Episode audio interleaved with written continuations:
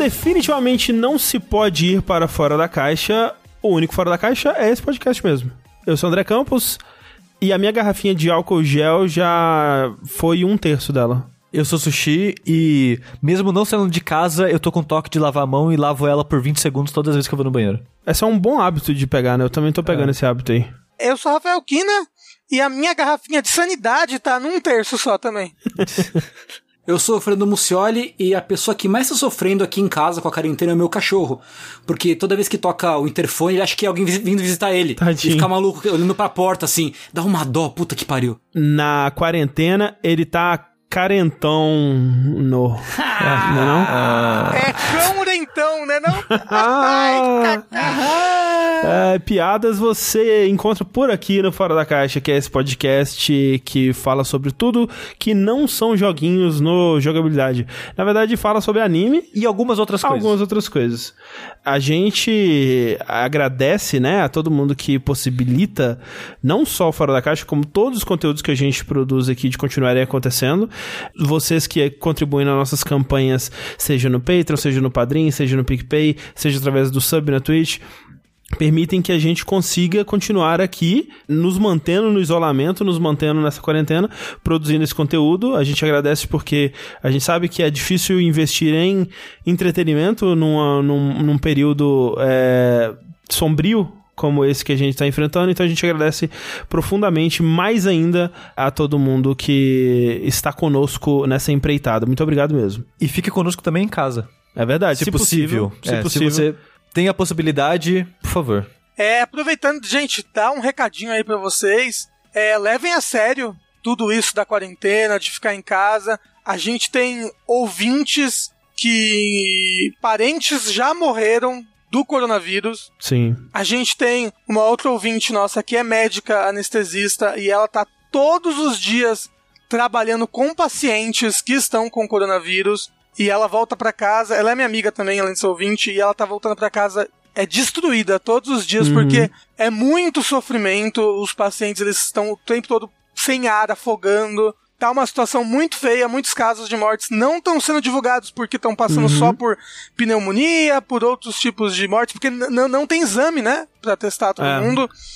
Não tem, e aí, tipo, imagina que ela passa o dia todo para chegar em casa para chorar, liga o noticiário e o noticiário é gente fazendo carreata para voltarem a sair pra rua. Então, aguentem. Se você tem a possibilidade de ficar em casa, fique em casa. É um tempo muito, muito difícil. Mas se protege e protege as pessoas que você ama. E o nosso agradecimento às pessoas que não tem como ficar em casa e que estão mantendo a estrutura da civilização funcionando hum. por debaixo dos panos. A gente Sim. sabe que deve ser assustador, deve ser difícil pra caralho. É, e eu tive alguns baques com isso, umas ondas de baque desde que começou a quarentena, que a Thalissa tá na zona de risco, né? Porque ela tem bronquite. Hum. Então, se ela pegar, tem a chance muito alta dela ter problema respiratório. E. Eu tinha isso em mente já, tipo, putz, é perigoso, né? Vamos ficar em casa e tal, se cuidar. Aí teve aquela live do Atila. Uhum. A primeira. Não a primeira que ele fez, mas foi aquela Sim, que. foi a que estourou. É a que estourou ah. mais. E eu fiquei. Aquela, destruído quando eu assisti live aquilo, é, sabe? É tensa. É. E eu, tipo, eu tenho tido pesadelos, assim. Tipo, hoje eu tive pesadelo, que a gente ficou doente, eu tava no hospital com ela e tava uhum. desesperado. Então eu tô tendo ondas assim. E uma delas foi que tem um rapaz, né, que mora com a gente, não vou falar nome dessas coisas pra não, né? Não, acho que seria legal. Mas a tia da namorada dele, dele morreu, acho que há dois dias atrás por causa do corona. Putz. Então, já, já, já tá numa situação aqui em São Paulo de que conhecidos, conhecidos de conhecidos nossos estão morrendo por causa do coronavírus. É, ou melhor, estão morrendo por insuficiência respiratória, né? Ca causa desconhecida. É, e é engraçado que a tia dela foi isso, ela morreu por problemas respiratórios. Não fizeram exame nela, porque não tem exame para todo mundo, mas, mesmo assim, ninguém pode ver o corpo. Que vai uhum. que é. Mas é bizarro, porque as pessoas meio que, olha, por segurança, é, ninguém vai poder ver o corpo, ele vai, né? Sim. A gente vai colocar ele lá e depois ver isso daí. Mas ao mesmo tempo, a causa da morte não é isso. Então a gente certamente tem muito mais caso disso do que Sim, a gente imagina. Com certeza. Mas é fora da caixa! e aí, assim, o que. A única coisa que tá é, fazendo a gente conseguir continuar e é, tirar a nossa cabeça disso, né? São, pelo menos pra mim, são videogames e programas descerebrados que tiram nossa mente de qualquer problema ou raciocínios lógicos sobre qualquer coisa que esteja acontecendo no mundo. Por exemplo, Big Brother, né? Que quando acabar vai ser uma grande tristeza. Embora é, as pessoas elas pedem pra eu falar aqui com, com frequência, né? Mas eu já tô meio que, né? Já tô meio que deixando pra lá, assim. O, o que eu, que eu queria que acontecesse já aconteceu. E eu não tô tão interessado mais na dinâmica atual que tá se formando. Especialmente porque cada vez mais se mostra aí que é, Felipe Prior pode ser realmente o, o, grande campeão dessa edição, que me deixaria muito triste. É, mas ele tá numa narrativa aí muito grande, muito forte de de, de jornada do herói, né? O cara que. Os humilhados serão exaltados, aquela coisa toda. E vou ficar muito triste se for o caso, não duvido que seja. Na verdade, no caso dele, seria os exaltados serão humilhados e depois serão exaltados de novo. Exatamente. Então, assim, eu passei por um tempo que, né, eu comecei só vendo os resumos da semana, e aí eu cheguei num ápice que eu tava deixando, né, ao, ao vivo, né, no meu segundo monitor o dia inteiro, assim, e tal. E hoje eu tô, tipo, eu assisto os dias que são importantes, tipo quinta-feira, terça-feira. É, basicamente é isso que eu tô assistindo. Então. E aí, de vez em quando eu olho o, o, grupo que eu faço parte, mas tem, tipo, vários dias que eu realmente não acompanho lá. Mas é, eu quero saber o que tá acontecendo, mas também não tô acompanhando tão de perto assim. Doutor tá firme e forte lá ainda? O, eu acho que sim. O pessoal que, tá, que faz parte daquele grupo parece que tá todo mundo firme e forte. Assim, o, o, acho que o Ricardo não tá mais, porque eu acho que o Ricardo se decepcionou muito com a Marcela, que era a grande é, aposta dele e a Marcela. A, Ma a Marcela qual que é? É a, é a médica loira. Isso, era Nossa, a Nossa, logo ela. Não, mas ela teve essa, essa jornada mesmo, né? Que ela começou sendo a, a queridinha de todo mundo, assim. Ela era a que mais tinha crescido no Instagram, a que é, votação de popularidade ela ficava em primeiro lugar e tal no começo entrou o Daniel e arrastou ela para baixo. E aí nisso, na dinâmica que se formou e o, os grupinhos foram se formando, ela foi tendo outras atitudes lá que foram derrubando ela. E hoje em dia eu acho que se ela for paredão, ela sai fácil, assim. É louco, louco quando como as coisas mudam, assim. Mas é. Isso eu tô falando do Big Brother porque um outro reality show que foi muito bom para tirar a cabeça de, de todas essas coisas e que esse sim ele é até mais cerebrado que o Big Brother, porque o Big Brother, querendo ou não, ele é um cosmo, um microcosmo da weaponização das redes sociais para lutar contra causas arbitrárias e cancelamento e tal. Ele é, ele é uma demonstração muito muito interessante disso, assim, mas ele, ele acaba sendo um reflexo muito do, do nosso mundo exterior aqui e essas culturas de Twitter e de internet meio tóxicas e meio babacas que eu não tenho muita paciência. Por outro lado, The Circle, né, que é um reality show que eu já falei aqui anteriormente, que tinha rolado a versão americana na Netflix, estreou a sua versão brasileira, né? E aí eu não sei como é que rolou porque eu, eu fui assistir mesmo depois de um tempo que tinha estreado, né? Porque eu achei que eles tinham soltado a temporada inteira, mas eu acho que eles soltaram a primeira metade e aí depois de uns dias, tipo, acho que quarta agora soltaram a segunda metade ou os episódios finais mais a conclusão a premissa do The Circle é a seguinte: tem uma galera, um, acho que no fim das contas são umas 14, 15 pessoas, né? Mas primeiro começam com 8 e aí à medida que cada um vai sendo eliminado, outras pessoas vão tomando o lugar delas até que eventualmente sobra um número fixo ali, e, né? E no fim das contas são cinco finalistas que eles estão num, num apartamento que eu fiquei sabendo que todas as edições, inclusive americana e brasileira, são gravadas na Inglaterra, né? Então, Olha o mesmo só. apartamento, é, eles trazem a galera pra lá, e aí esse apartamento tem toda essa estrutura, né? De câmeras em vários apartamentos e é, essas TVs espalhadas por todo o apartamento que passam uma rede social, que é, é, eles interagem com ela por voz. Obviamente não é uma rede social de verdade, nem um sistema de reconhecimento de voz de verdade, como eu já falei da outra vez, mas eles interagem com os outros moradores desses apartamentos só através dessa rede social. Então é como se eles estivessem conversando por texto com todo, todas essas pessoas e só veem as fotos que as pessoas escolhem é, só as informações que as pessoas passam, né? E não tem aquele contato por voz, então é muito dessa comunicação que a gente tem no Twitter, né? Ou no Instagram, no Facebook e tal, onde a gente julga as pessoas pelo que pelo como elas se apresentam e por interações por texto e tal. Então, só que eles botam hashtag no final de todas as frases, é um pouco insuportável. É bastante insuportável. A, a ideia, né, é que tem pessoas lá que elas estão sendo sinceras, né, e mostrando elas mesmas e a personalidade delas e todos os detalhes. Tem outras que vão mudar uma coisa ou outra, tipo o cara, é, ele tem 20 anos e ele é tipo universitário, mas ele fala que tem 30 e que é médico. Então ele vai tentar usar dessa característica para se passar por alguém mais atrativo assim. E outras pessoas criam completa, uma personalidade completamente diferente, né? É, ou pegam fotos de um modelo bonito que, né, na, na, internet, ou se baseiam em algum amigo, né? E tipo, eu vou. Eu tenho esse amigo que, que é super popular e eu vou tentar imitar o que ele faz na vida real para ver se funciona aqui, se eu consigo ser popular aqui. E é muito, muito interessante. E é diferente do Big Brother, porque o Big Brother é uma experiência extensa, né? Tipo, a graça do Big Brother é que você consegue acompanhar literalmente 24 horas por dia, se você quiser, né? E, e você consegue ver os desdobramentos de uma tretinha que acontece, né, reverberando aos pouquinhos por todas as pessoas e grupos e aquilo sendo digerido e vai acontecendo e vai ampliando e as pessoas vão tomando conclusões erradas ou certas e as coisas vão se formando e grupos e o The Circle ele é muito intenso. Acho que são tipo 10 episódios, talvez um pouquinho mais. Cada episódio representa um dia, e aí cada episódio tem tipo uma hora ou 40 minutos assim. E é muito bem editado. E teria que ser muito bem editado porque as pessoas elas estão a interação entre elas é, é elas ditando um texto e a outra pessoa lendo o texto, né? Então tem muitas das brincadeiras assim, a pessoa tá ditando um pedaço do texto aí corta para outra lendo o texto, né? Então para dar essa dinâmica de que elas estão se comunicando, mas sem aquela tipo uma pegada meio novela assim, né? Tipo a pessoa que o personagem abre a Isso, carta exatamente. e vem a narração no fundo assim. Exatamente. Porque né, se fosse só a pessoa olhando para a tela e lendo ia ser bem meio chato. Então é muito bem feito assim e, e o jeito que eles cortam mesmo e editam é, é, é incrível. E fica muito claro que é a mesma equipe ou uma equipe que foi treinada pela equipe original, porque é, essa é uma das coisas que eu tinha elogiado na versão americana e que eu ficava com medo de na brasileira não ser tão legal, mas é o mesmo nível de produção, o mesmo nível de, de qualidade, assim, eu fiquei impressionado. Eu até ouvi algumas pessoas dizendo que a versão brasileira é melhor. Eu achei melhor.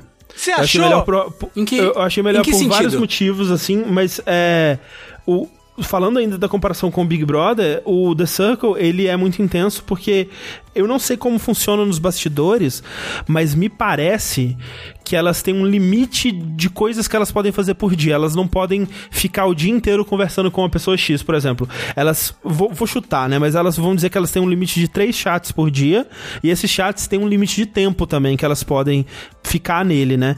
Então são conversas bem rápidas, bem ágeis, assim. Muitas vezes não dá tempo das pessoas é, reverberarem uma, uma treta, um dilema, uma questão com todo mundo para saber a verdade e elas têm que tomar decisões é, muito sem informação. Então a coisa ela anda muito rápido, está sempre acontecendo a próxima coisa, a próxima coisa, a próxima coisa. Ele tem os melhores cliffhangers que eu já vi na minha vida, assim, é impossível é, não assistir o próximo episódio. Dá, dá muita raiva. Quando a gente é, tava assistindo e acabou os episódios, nossa, foi doloroso ter que esperar quase uma semana até eles soltarem os próximos. E a gente achou que tinha. que eles iam fazer assim agora, né? Que ia ser um por semana até o final.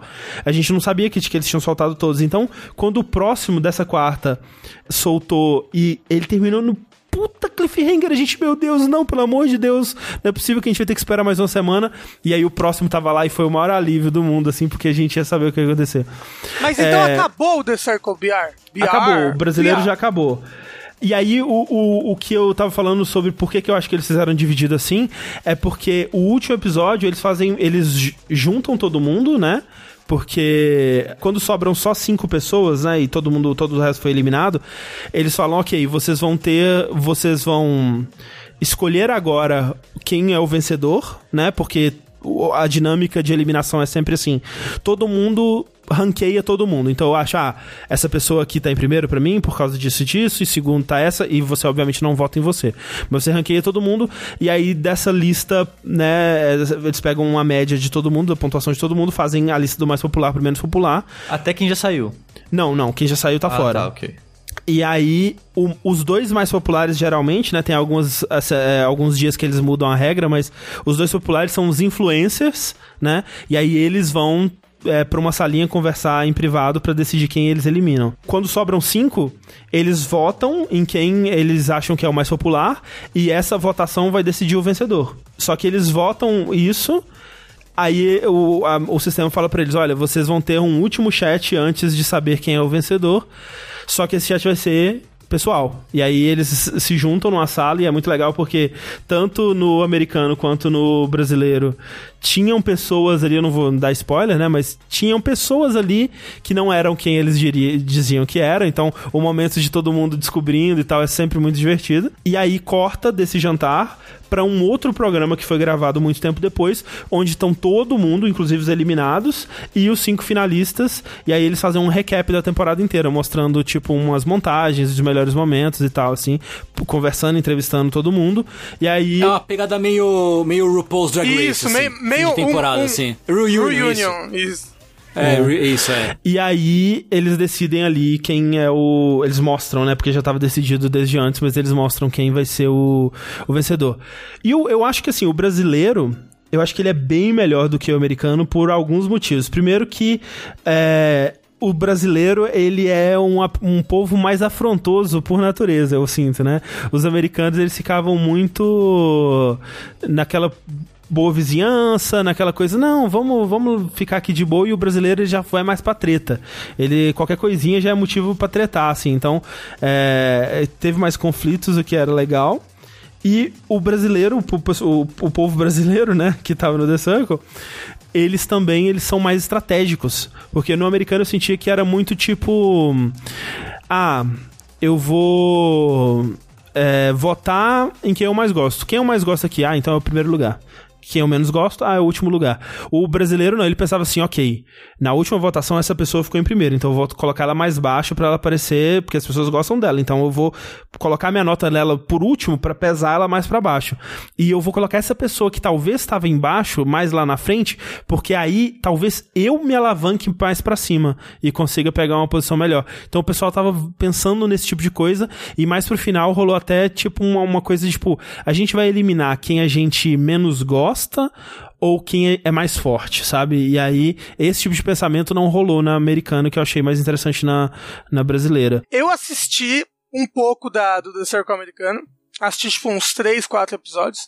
E eu assisti o primeiro episódio do The Circle brasileiro. Uhum, uhum. E eu, uma coisa que eu fiquei muito encucada é que me pareceu que o roteiro do primeiro episódio do The Circle brasileiro era igual ao primeiro episódio americano, assim, sabe?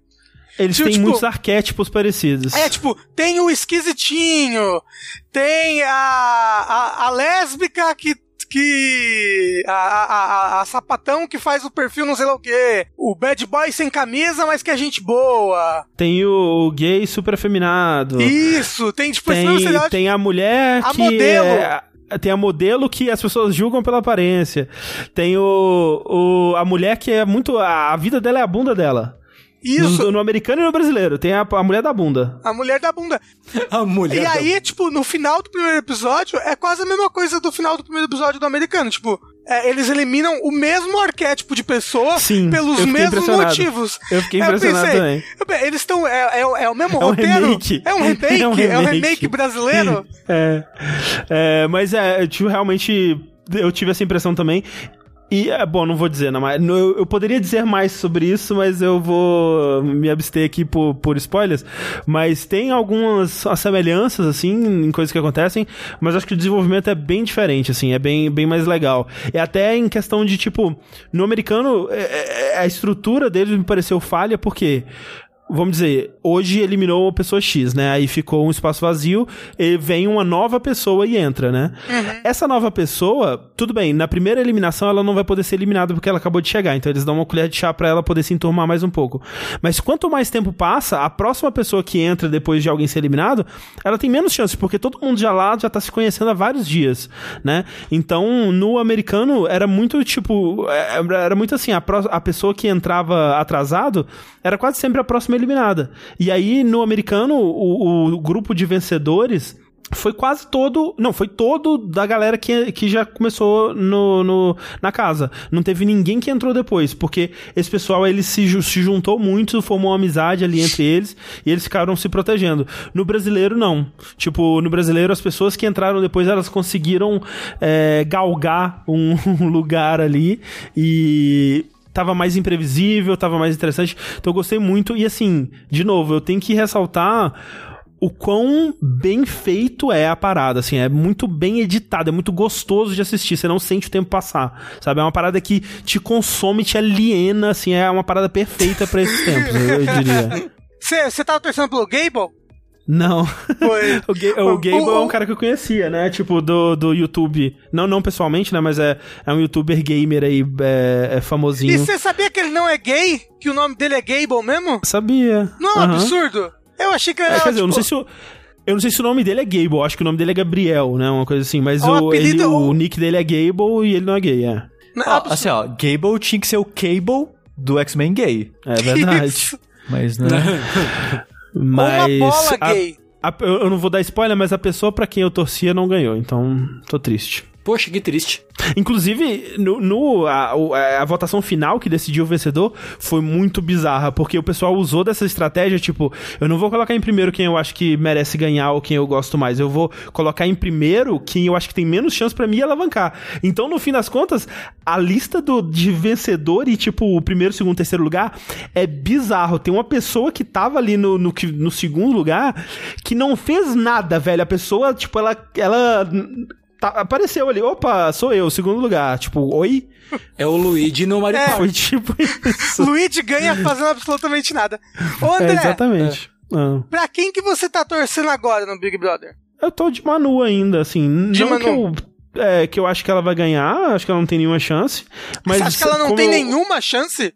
Acho que não, a menos que, né, tem uma série de paredões aí que eliminem pessoas fortes, é, ou que mude muita dinâmica lá, assim. É, inclusive eu tô curioso como é que eles vão fazer, porque tem tipo mais quatro paredões só, né? É? E aí acaba. É. Nossa, muito pouco, ainda tem muita gente é. naquela casa. Então, eu não sei como é que vai ser a final, assim. É, afinal, acho que vai ser tipo vendo... uns quatro pessoas, né? E você vota quem quer que é, ganhe. Eu acho que talvez mais, até deve ser então, uns cinco, pelo menos. Só se tiver uma, umas eliminações duplas, é, alguma talvez, coisa assim. Talvez pode acontecer também.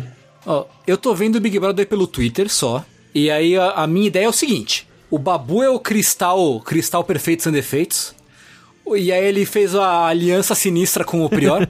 tipo Deadly Alliance do Mortal Kombat, tá ligado? Ele fez a aliança sinistra. E aí a Manu, ela é uma racista filha da puta. Okay. Não, não, não. É, é, a amostragem do Twitter. Não, não é a Manu, aí... é a outra, é a... Não, tem, são mais de um. É mais de tem, um. Tem é. muitos racistas filho da puta. Tem, tem, tem, tem, tipo, tem a aliança das racistas bizarras, que todo mundo tem que tomar no cu, segundo o Twitter, uhum, de novo. Uhum. Eu não tô assistindo. O Babu e o, e o Prior são a Deadly Alliance, ali deles. E aí tem a Falciane, que eu, às vezes, tipo, não sei a, qual a é a dela. Isso. E é, é, é, isso que eu sei do Big Brother. E tem a assim. Thelma, que é pra quem eu tô torcendo. É, então, é, a, okay. atualmente, deixa eu falar pra vocês como e tá a dinâmica Rafa, atualmente eu, do Big eu, Brother. Eu gosto da Rafa. Eu gosto da Rafa também tem um grupo, tem alguns grupos, né? Tem o, o Babu e o Prior que estão no grupo deles próprios. Tem a Fly e a Mari, que eram do grupo que foi todo dizimado já, que era o grupo do Gui, era o grupo da Bianca, essa galera aí. É, e aí agora tinha o grupo que era o, a, a, o grupo dos hippies, né? Que era a, a, a, a turminha Paz e Amor que era o grupo que se achava que não, nós somos o certo, nós somos moralmente superiores, nós vamos ganhar. Que é o do Daniel. Que era o grupo que que era o grupo que tava o Pyong, era o grupo que tava o Daniel, era o grupo que ainda tá a Marcela, que ainda tá a Manu, que tá a Rafa, que tá a Thelma. E uhum. eu acho que eu não esqueci ninguém. Esse grupo uhum. tá aos poucos agora sendo o alvo de, de, de, eliminações, né? Que foi o Pyong, depois foi o Daniel. E agora a gente não sabe o que vai acontecer. Mas esse grupo ele tá tendo uma cisão entre ele ali, porque a Rafa, a Manu, a Thelma e talvez mais alguém. Ah, eu esqueci, tinha esquecido da Gabi, mas é realmente é maravilhoso isso, porque ninguém se lembra da Gabi mesmo. é, e, e mais alguém. Talvez eles estão se distanciando do grupo da Marcela, Gisele. Eu tinha esquecido da Gisele, mas foda-se também. E a, I- e a Ivy, a, a Corona e Virus? Ah, eu tinha esquecido da Ivy também. Foda-se. Nossa, Nossa, é foda-se muita demais. gente. Então, tem muita O Twitter gente. só fala de umas quatro pessoas. É, tem muita gente. E esse pessoal, to- esse pessoal tá se distanciando. E eu realmente quero que o pessoal da Marcela, Ive, Gisele nem tanto porque eu gosto da Gisele, mas esse pessoal tem que se fuder mesmo. Você gosta da Gisele? A Gisele é terrível. Eu acho ela bem engraçada. acho Ah, a. Gisele, a Gisele não é aquela que gritou Pyongyi! Essa daí Nossa. Eu Acho ela engraçada. Eu Acho ela Péssima. engraçada. Ela, ela, né, cara, o, o lance do, do BBB não é torcer por quem não comete erros. tá? Você tem que, você tem que Uhum. aceitar isso, que cancelar a pessoa por, por erros cometidos não é assim que funciona a humanidade. É Mas ela verdade. gritou Pyongyi! Ela gritou mesmo. Ela, tipo, foi, foi tipo um grito. Foi tipo zero hora, mas vai Isso, assim, exatamente. com- Ela tava, Exatamente. ela tava deitada na cama, ela solta um desse, é muito bom. Aproveitando então já a deixa do anime, eu queria falar uma das coisas que eu vi, que eu vi basicamente dois animes. Um eu acho que o André vai puxar, que eu não vi inteiro. Então eu vou falar o que eu vi inteiro, Ok. que é Eizouken. Tudo bem, eu também não vi Beastars inteiro não, mas tudo bem. Ok.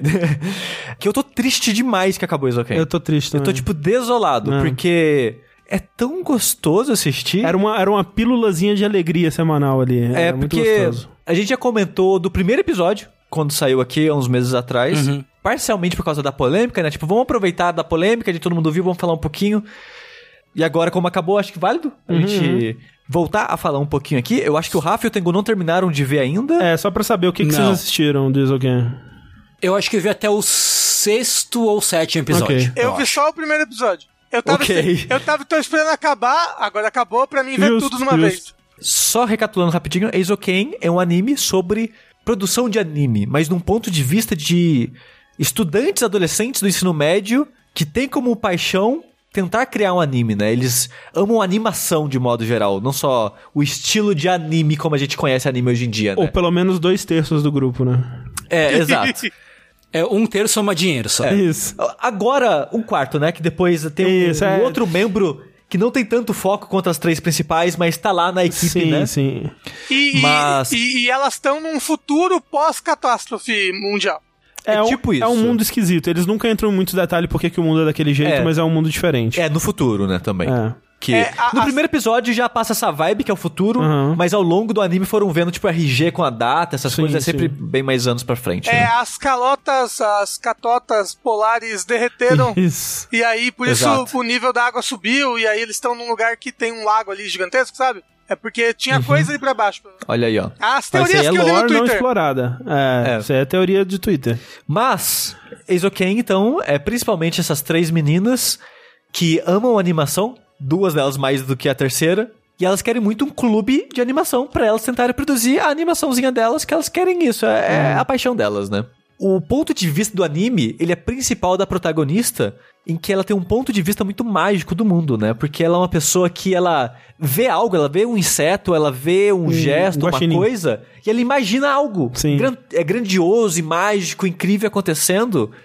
E a maneira que o anime apresenta isso é tão. Não sei, é tão ingênuo e fofinho e quentinho, sabe? Que ele constantemente me fazia feliz, sabe? Me fazia ter esperança nas coisas. Porque ele é. Isso, ele é muito ingênuo, sabe? Ele é muito good vibes, ele é muito. Tipo, as coisas vão dar certo, sabe? Tipo, vai ser difícil e tal, mas. Vocês conseguem. Não vai ser perfeito, mas vocês vão conseguir fazer aquilo e coisa do tipo. É sempre uma visão mais positivista, digamos assim, das coisas. Ela é tipo Miyamoto, né? Tipo ela. Miyamoto Miyazaki. Não, mas eu, eu tô falando do Miyamoto do Miyamoto do Mario mesmo. Que tipo. Por quê? Ah, ele cuida do jardim, aí ele Pikmin, entendeu? Aí Ah, imagina o entendi. Pikmin, tipo, que ela falou, que ele falou, ele viu um, gua- ela viu um, viu um guaxinim e já imaginou um monte de coisa. Ao longo né, do anime, elas tentam criar alguns curtas, né? E é sempre um processo muito divertido que. O, o meu sentimento com a experiência do anime foi mudando um pouco ao longo dos episódios, porque os três, talvez quatro primeiros episódios é bem essa pegada mais. Cara, a, a gente é arte, sabe? Essa vibe, tipo, eu sou arte. E a, pega essa paradinha aqui rapidinha e uou, fizemos algo incrível com a nossa imaginação e tal. Só que depois não, beleza, a gente é um clube da escola, a gente precisa de financiamento. Pra gente ter financiamento, a gente precisa de parceria com outro grupo.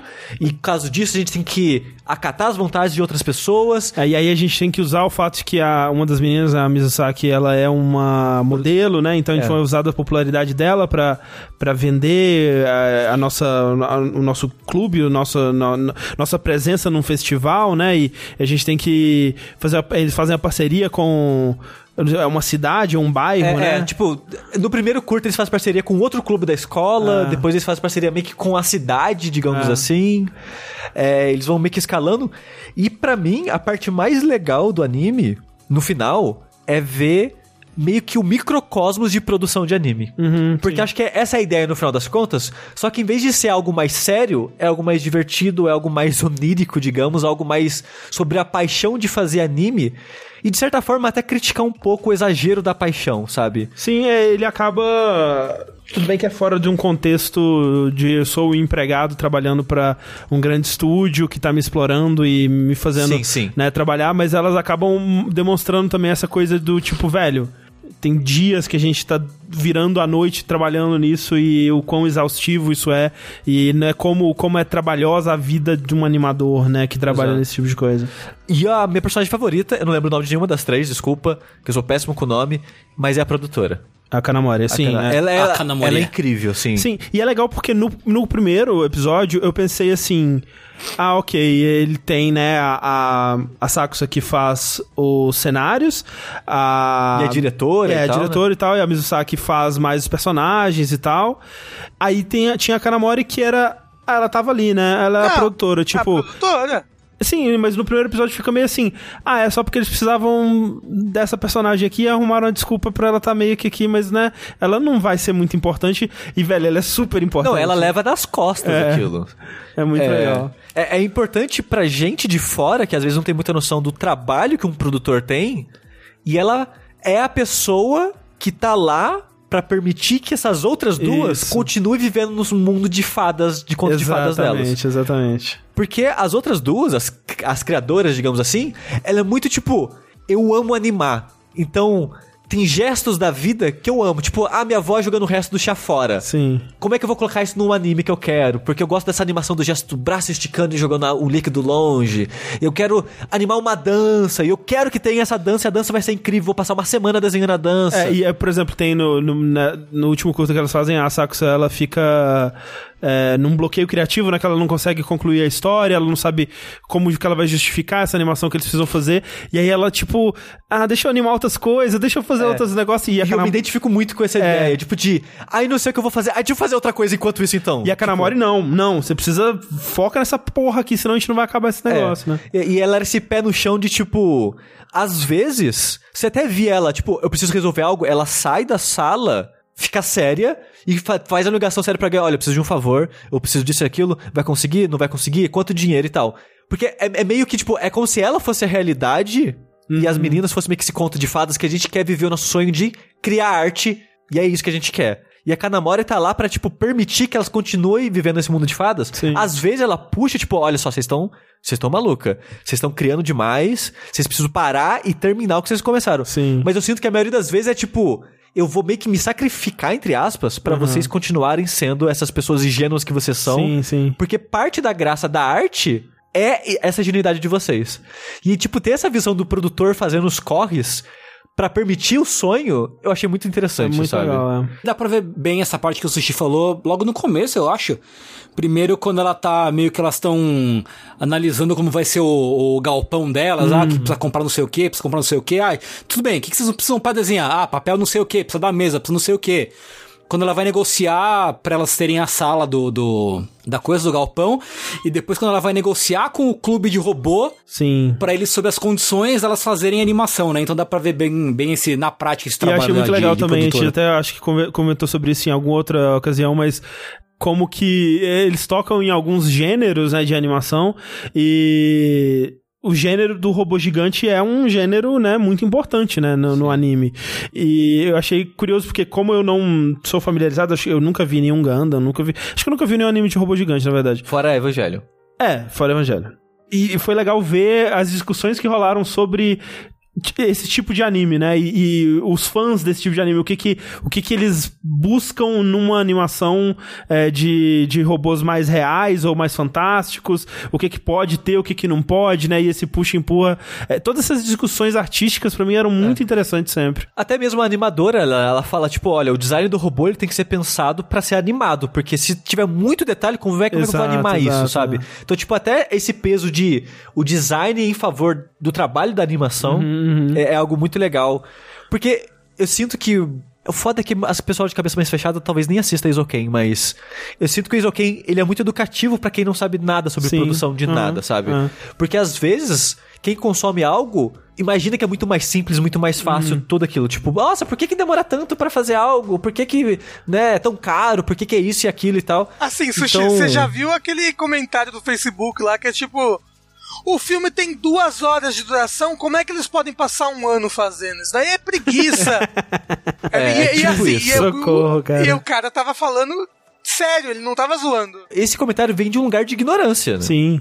Eu sinto que quem assistir Ezoken vai sair com uma compreensão diferente de produção de anime. O negócio é que as pessoas que mais precisariam dessa informação provavelmente são as pessoas que não vão ver. Vão que vai ser feio. aquela pessoa que, tipo, ai, que arte feia, mimimi, mimimi, sabe? E, tipo, e não entende o, o quão incrível o é. tipo de animação é a arte. Tipo, como a silhueta dos personagens diz muito, a simplicidade, fazer algo simples e bonito e passar muita informação é difícil, né? E o Eizouken eu acho que consegue fazer isso. Eu acho lindo o Eizouken, o anime. É incrível, eu não sei se vai ter continuação, se vai ter uma outra temporada, mas é curioso pra, pra ver o, a que ponto eles levariam isso, né? Se eventualmente elas trabalhariam, trabalhariam profissionalmente com isso mesmo. Mas eu gosto muito, tipo Sempre que eles entram também nos aspectos técnicos, assim, né? Tem episódio que eles é, vão mostrando como funciona, tipo, a mesa de luz para filmar a, as células, né? E como que funciona o papel que eles usam para animar, que eles prendem na, nas argolinhas ali. Eles explicam todas essas coisas técnicas e também tem essa parte mais mágica da criatividade, é. né? E eles acabaram que não entraram tanto assim no passado da Asakusa, né? Que é a protagonista, mas assim, eles... Ah, tem um pouco do passado dela no primeiro episódio, é. né? Assim, da, da história dela, mas eles têm um episódio sobre né, as origens da paixão por animação da Mizusaki, tem um, um episódio maravilhoso sobre a infância da Kanamori, que é um Sim. dos melhores. E aí tem coisas que são muito legais, por exemplo, no, no, nesse último curta que elas fazem, né? O lance da música, né? Como Sim. que elas terem recebido uma música que não era o que elas estavam esperando, como que aquilo mudou a direção do, da animação que elas estavam fazendo, como que elas tiveram que adaptar para aquilo fazer sentido com a música que elas tinham e até ajudou elas criativamente para chegar num ponto. E de novo, é outra coisa que eu acho que para quem consome é muito importante entender isso, que tipo, às vezes a sua ideia original ela não tá lá. É. Você teve que mudar algo pelos trabalhos, problemas de produção. Sim. E tipo, o filme muda. Isso. Por causa de um é. som, por causa de uma música uhum. que não tinha prazo para fazer uma outra música. Como é que a gente encaixa essa música? A gente tem que mudar a história. É. Então, isso acontece muito na vida real. Uhum. E eu acho importante pra gente, como consumidor, entender isso melhor, sabe? Porque, de novo, muitas pessoas acho que não fazem ideia de como que é produzir alguma coisa, né? Sim, sim. Então, eu amei Eizouken, é um dos meus animes favoritos, já acho que da vida, assim, entra no top uhum. 10, assim, fácil para mim, é um dos melhores que eu assisti nos últimos anos. E recomendo muito para todo mundo. E é o meu favorito desse cara, do criador. Do Masaki Uasa. É, exato. Um, para quem gostou de Eizouken, uma recomendação que eu deixo que eu não acho que é tão bom quanto a Isoken, mas também tem muito essa pegada e a parte que eu achava mais interessante dele era essa vibe de falar sobre a indústria. Ele era mais diretamente sobre a indústria, é o Bakuman, né? Que é sobre dois mangakas que eles estão realmente tentando prosperar na Shonen Jump, né? Assim, eu acho que eles não usam o equivalente, o nome Shonen Jump, mas né, é, é claramente o equivalente desse mundo da Shonen Jump, assim, e é, tem muito da conversa, é, é mais da conversa artística do que da conversa técnica sobre produção de mangá, mas tem muito da conversas com editores e né, o, nosso, o nosso mangá não foi bem no ranking da semana, a gente precisa mudar alguma coisa ou acelerar um arco, a gente precisa de um momento de introduzir um vilão, algum elemento interessante, e você entende muito melhor como que certas coisas, por que que certas coisas aconteceram nos mangás que você gostava, sabe? Tipo, me, me abriu muitos olhos de por que que o Hakusho é do jeito que é, por exemplo, e, e tantos outros. Uma coisa do Bakuman é que ele, ele é um pouco mais fantástico, não é? Em algumas, alguns aspectos. Ah, tipo, tem, tem algumas sagas, alguns vilões que é mais, é mais exagerado, não é? Então, é que ele é mais como se fosse um anime shonen de, de mangá. Enquanto que o, o Eizouken é uma, uma, mais uma coisa mágica e tal. Tem o outro anime que fala bastante sobre bastidores de produção de anime, que é o Shirobaku. Que é a história de um grupo de amigas que se formam na faculdade com o sonho de trabalhar na, na indústria de animação. E meio que o anime vai explorando os rumos de cada uma delas na indústria, assim. É bem interessante também. É uma pegada um pouco mais mais deprê Ela é mais séria, assim, tipo, ele é mais sobre a realidade de, de trabalhar de verdade, assim, na indústria, né? É. E se você quiser um anime do mesmo diretor do Eizouken, que é o Masaki Yuasa, tem obviamente o Devilman Crybaby, uhum. que assim, é completamente diferente, mas o meu favorito desse diretor, eu não vi todos, mas eu gosto muito, muito, muito do Ping Pong da Animation. Maravilhoso, de fato. É um puta do anime, é bom pra caralho. Eu não vi Ping Pong, quero muito, mas falando sobre obras do Yuasa, Enquanto eu assistia Isoken, toda vez que era essas cenas mais mágicas, né, que muda um pouco o estilo visual Sim. e de animação, eu vi aquilo, cara, isso me lembra muito um curta que passava às vezes nos comerciais da Locomotion. E o caralho, é muita cara desse curta, é muita cara desse curta. Não lembrava o nome do curta de cabeça, fui procurar na internet e chama Noiseman. Hum. Não sei se algum de vocês já assistiu. Não. De nome não. É alguma coisa Noiseman, não é só isso o nome? É japonês? É japonês. Hum. Fui pesquisar, dirigido por Yuasa. Caralho, olha aí. E eu fiquei tipo, parabéns, o cara, como diretor, conseguiu guiar a visão artística dele até hoje, tipo, dos anos 90 até agora. Assim, parabéns. Incrível. É. Oh, falando em anime, deixa eu falar rapidinho aqui. Eu, eu tô querendo rever Hunter x Hunter, né? Uhum. Porque um ouvinte no Twitter falou: Ai, quero ver Hunter x Hunter. O que, que você recomenda? Eu, eu assisto anime antigo ou assisto esse novo? E aí, procurando, explicando as coisas pra ele, eu pensei, nossa, que Hunter x Hunter, né? Tô aqui, tô só querendo chorar todos os dias. Por que, que eu não assisto essa obra que é simplesmente maravilhosa? Eu amo. Mas aí, eu achei para ele o primeiro episódio do anime antigo. E eu assisti o primeiro episódio do anime. E depois eu assisti o primeiro episódio do anime novo. Uhum. E aí eu comecei a assistir meio que os dois em paralelo. Sei. Pra ver mais ou menos, e é muito interessante a maneira como é a mesma história, só que abordada tipo, de maneiras muito diferentes. Uma coisa que me lembrou muito fazendo isso foi o Fullmetal Alchemist. Sabe? O, sim, sim. O, uhum. o Fullmetal Alchemist, o antigo com o Brotherhood, eles têm muitas coisas parecidas que é, o antigo tinha um quê mais de drama, né? Uhum, era mais sério, era mais dark. Isso, era mais sério, era mais dark. E o, o novo é um pouco, o Brotherhood, né? É um pouco mais leve. E, e a mesma coisa no Hunter x Hunter, no Hunter x Hunter, hum. o antigo, ele é mais sério. Ele já tem, tipo, partes mais violentas, porque o Hunter x Hunter novo, de 2011, tem muita censura no começo, de violência, muita. É, eu, eu lembro que, sim, eu vi o, o anime antigo do Hunter x Hunter até basicamente o mesmo ponto onde eu parei no de 2011, né? Que é uhum. eles lá na, na, floresta lá e tal. Que é depois do torneiozinho, né? Uhum. Que tem lá no exame. As lutas do desse torneio, né? Tipo, especialmente a luta do Gon, é uma luta muito violenta, né? E ela no original ela é bem mais pesada, assim. E é engraçado até em questão de, de como que eles fazem a iluminação, né? Da luta e tal. É tipo, é, realmente são duas interpretações muito diferentes do material. E que nem no Fullmetal Alchemist Brotherhood, o começo do anime do Hunter x Hunter 2011 é muito corrido. Tipo, os primeiros três episódios são bem corridos. Tipo, no anime antigo, pra dar, tipo, as coisas que acontecem no primeiro episódio do anime novo, são três episódios do anime antigo. Uhum, uhum. Tipo, eles pulam muita coisa, não falam muitas coisas, coisas inclusive que são importantes pra caramba depois. Eu não, eu não sei se quando você foi rever agora, André, você chegou a ver pelo menos o primeiro episódio do anime antigo, porque eu, falei, eu falei não, pra você rever. Tem não. um personagem que no anime antigo, é, e no mangá, obviamente, né? Ele é introduzido logo no comecinho, no primeiro capítulo, que é o Kaito. Eu não sei se você lembra do anime antigo, mas é um Hunter não. que ele salva o Gon na floresta. O, o Gon tá sendo atacado tipo por um urso raposa lá. E ele salva o Gon, e aí ali que o Gon descobre o que são os Hunters, e ali que ele descobre que o pai dele tá vivo e é um Hunter. É tipo o One Piece, que é aquele cara lá que salva o Luffy. Isso, é tipo o Shanks. E no anime novo, é muito corrida essa parte, tanto que não tem o Kaito. Tipo, ele começa com, hum. com o Gon pescando peixe e falando pra mim: olha, pesquei o peixe, vou embora. Aí ela, ah, meu Deus, ok. E ele, e ele vai embora. Isso tudo é só o primeiro episódio do, do anime antigo. E é muito mais pesado. E esse personagem, o Kaito, ele fica super importante no último arco lá do anime, sabe? Sei. E então, se você vê o anime de 2011 e não vê mais nada, quando chega nesse ponto você fica, quem é esse personagem? O que que tá acontecendo? Nunca mostrou ele antes. Só apareceu aqui e o Gon falou que já conhecia ele, que ele era importante e tal. E é uma experiência muito legal. Eu queria muito que você visse Hunter x Hunter, André. Você não tem noção. Eu tô, tô todo episódio que eu assisto, eu fico pensando em você. um dia eu vou ver, um dia eu vou ver. É, vamos ver junto. A gente. Ou, ou a morrer gente... antes. Não vai, não vai. Vamos ver junto. Não, Rafa, hum. se você vier passar uma semana aqui, trouxer seu computador e o Half-Life VR, hum. eu assisto Hunter x Hunter com você. Bora, bora.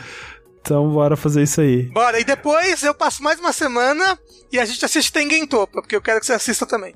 Tá bom, todos os animes. Assim, a gente vai ter tempo, é. não se preocupa vai. não. É. É, esse negócio do Ezoken, do anime feio e tal, que o Sushi comentou, me lembrou de um, de um amigo meu. Que é feio? Que. Depende, né? Depende, é subjetivo. Beleza é sempre um negócio subjetivo. Uhum. Mas que um dos animes que ele não queria mangá, que ele não queria ler nem a pau assim, é justamente One Piece. Porque ele achava o traço do Oda super feio, assim. Caralho, não suporto o traço desse cara, não sei o quê. E eu falando, nossa, mas é tão legal, parece tão maneiro e você acha feio e tal. É, são poucas as pessoas que, que eu vejo que acham o traço do Oda feio. Assim. Eu acho esquisito essa opinião. Eu respeito, mas acho uma opinião esquisita. É, enfim. Eu acho um traço incrível, assim, acho muito bonito. Eu acho um traço, tipo, muito peculiar. É, especialmente no mangá, cara. O, o como é bonito o mangá de One Piece. É, eu acho Nossa, bem bonito. Sim. Alguns designs eu acho legal, outros eu acho bem feios. Mas assim, outros até, eu acho bizarro. É, então, até, até quando o design eu acho feio, eu sinto que ele é intencionalmente feio. Tipo, ah, mas aí, né? É, mas é feio. Mas então, aí é, nem tudo precisa ser bonito. Eu acho que é, é legal um, é que, ele, que ele aborde coisas esquisitas. É. é igual o Kaiji. Você vai falar, nossa, o Kaiji é feio. Ah, mas é de propósito. Foda-se, o Kaiji é feio, sabe? Mas tem um, tem um charme, tem uma personalidade Concordo. ali. Concordo. Mas né? Enfim, é. One Piece que é. Inclusive, eu tô num, num problema, porque eu não leio One Piece faz duas semanas. Eita. Por, porque eu só li One Piece indo pra ir, indo pra jogar casa. E como eu não, pego, não saio mais de casa, eu não leio mais One Piece. Isso é um problema muito grave. Eu preciso tentar me forçar a criar o hábito de ler em casa, que é muito difícil. Ô, Tengu, cria um cômodo da leitura. Antes você lia vindo pra cá. Agora você fala, nossa, agora eu vou ler sempre aqui na cozinha, sabe? Alguma coisa assim, talvez ajude. Eu vou dizer que talvez. eu leio pelo menos um capítulo toda vez que eu vou no banheiro. é, eu preciso deixar os mangás no banheiro pra. pra... É, em, em, Mas enfim. É, em, em, tempo de falta de papel higiênico. Exato, né? Mas. É, da última vez que a gente falou sobre One Piece no, no Fora da Caixa, eu tava ainda no, na metade de, de Skypiea, né?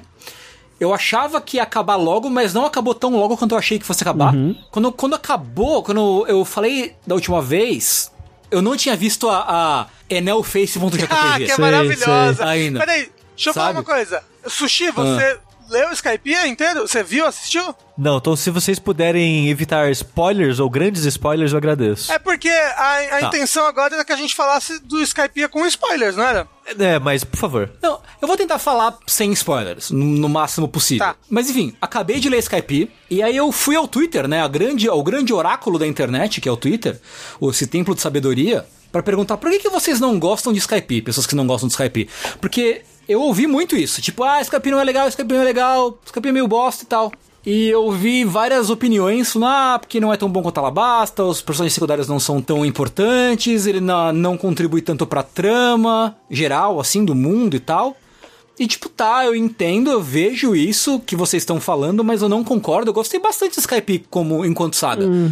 Eu acho que ela é bem legal. Eu acho que talvez ela não eu acho que ela ainda se encaixa bem com o resto, mesmo sendo que, quase como uma side quest, uhum. assim. É, esse fato dela ser uma side quest não me incomoda, assim, o que me... Nem, nem a mim. É, o que me faz não gostar dela... E eu, eu vou dizer, eu não desgosto, tá? Eu, eu, eu acho que das melhores sagas de One Piece ela é uma das mais fracas, mas eu não acho que ela seja ruim. Agora, o lance para mim que me impede de gostar, e eu sinto que essa é uma constante para eu gostar ou não de sagas de One Piece no geral, é isso que você tá falando, dos personagens secundários, ou da trama do lugar, né? Vamos dizer assim.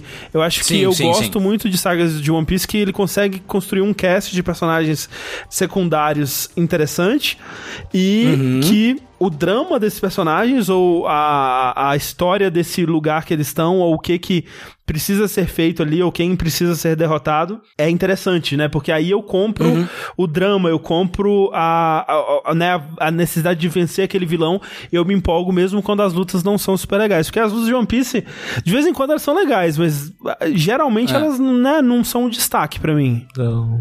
Sim. Mas esse lugar, ele tem um flashback muito legal. Era o que eu ia falar. Eu gosto do Anel enquanto vilão, achei ele um vilão interessante e tal, divertido. É, eu gosto da luta do Luffy contra ele, mas a hora que eu, que eu tava interessado na, na trama dos deuses, do que aconteceu, do passado da guerra, papapá, mas a hora que rolou o flashback, eu falei, caralho, que da hora, assim. o- flashback pra mim foi a melhor coisa da saga É inteira, o assim. flashback do Norland. Isso. Do Norman. E É, aí, isso aí, é esse flashback tem um payback depois, no final da luta contra o Enel, sabe? Sim, Que sim, sim, acontece sim, um sim, sim, sim. negócio e aí o barulho, né? Pans. Caramba, É, sim, eu, sim. É. eu tenho muita vontade de chorar, só de lembrar do.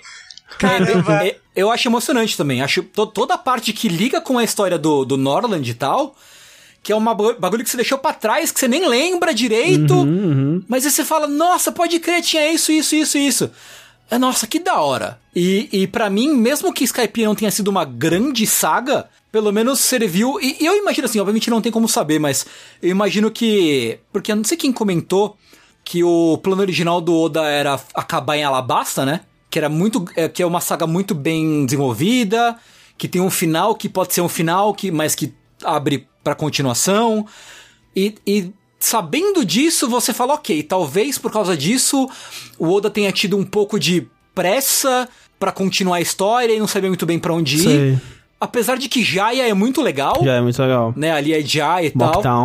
É bem legal. Nossa, que engraçado, porque, É. tipo, tem coisas plantadas no começo ali do One Piece pré. Pré-Alabasta, sabe? E- East Blue, que não tinha tido payoff em Alabasta ainda e nem ia ter. Mas é aquela coisa, às vezes são coisas que ele talvez tinha esperança de que fosse poder continuar, mas talvez não, né? É, eu acharia bem estranho acabar em Alabasta. Sim, seria É, eu, esquisitíssimo. eu ia né? achar esquisitíssimo. né? Isso pra mim foi uma prova de que, considerando que o Oda não tenha tido tanto planejamento pré-Skype Tempo de tal, preparo, né, assim. tempo de preparo, né? Uma coisa assim, o quão ele é um cara que domina a narrativa dentro do universo dele, É assim. impressionante, é Porque ele, impressionante. porque ele vai plantando coisas e quando ele recupera, você fica, caralho, que da hora o jeito que ele voltou e recuperou essa coisa, sabe? Foi, para mim foi muito impressionante. E pra mim Skype foi muito. mostrou muito o quanto o Oda domina esse, essa narrativa, assim. Domina o ofício dele É. enquanto mangaka. Ele, como mangaka, o que ele já fez além de One Piece? Nada. Nada. Antes, antes ele tem um ele tem um mangá que inclusive foi publicado pela Panini, que é uma coleção de curtas, onde um dos curtas é, é um curta de um, de um pirata de chapéu de palha. Isso. E aí é, ele transformou É. essa parada que chamava é, Wanted, né? Essa seleção de, Wanted, é. de É, que- curtas. É, mas e aí o, o nome do, do negócio é o que? Alguma coisa romance, não é? O nome do curta É, do One Romance Piece? Down? Romance Down, acho que era isso.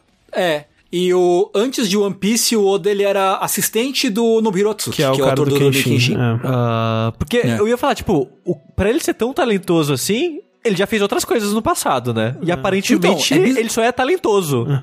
Então, mas é bizarro porque o Nobuhiro Atsuki, ele foi fábrica de autor bom. Porque os assistentes deles eram o Hiro Mashima, o Hiroyuki Takei, do Shaman King, o Oda, do One Piece, e mais al- alguém famoso, assim. Então, tipo, ele só, ele, tipo, ele pariu muitos mangakas bons, assim, é bizarro. Sim. É bem bizarro. É, mas, porra, então, tentando falar sem spoiler, eu gostei de Skype, achei bacana, o flashback foi muito foda. Eu gosto do Enel, gosto do desfecho do Enel. Você já, em- já. Você tá em que parte, você lembra, mais ou menos? Então, eu, eu só queria interromper um pouco, desculpa, Tengu, mas eu tô achando Skype a pior. A pior Baratie. Porque Baratie ainda é uma, uma Sim. mini saguinha, né, principal.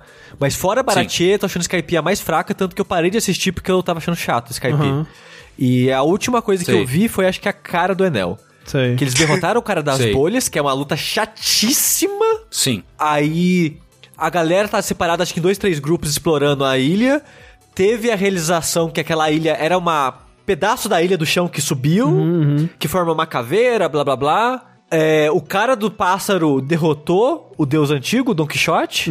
É, ele tá, fu- afundou no mar lá e o coisa desceu pra salvar ele. Tá tendo a guerra do pessoal tentando invadir a ilha do, do Enel. E mostrou o Enel. E é isso que eu vi. Tá. É, eu acho que pra mim foi melhor e eu porque no mangá tipo, sabe, passa, passa, É. passa, tipo a luta passa, É, passa, o tipo, ritmo no mangá, não, não é tem que esperar melhor, o é. anime acabar, talvez. Eu eu chutar que O é que eu ia isso. dizer é o primeiro encontro, né, físico entre o Luffy e o Enel, eu acho muito bom. Muito É bom. incrível. É bom, é ótimo. Oh, é bem as ótimo. tá- a- as É. táticas do Luffy pra lidar Sim, com o é Enel, ótimo. pra lidar com o Mantra, por exemplo, é muito bom, é muito bom. É, acho legal a participação dos outros personagens na luta, nas lutas finais, eu acho legal.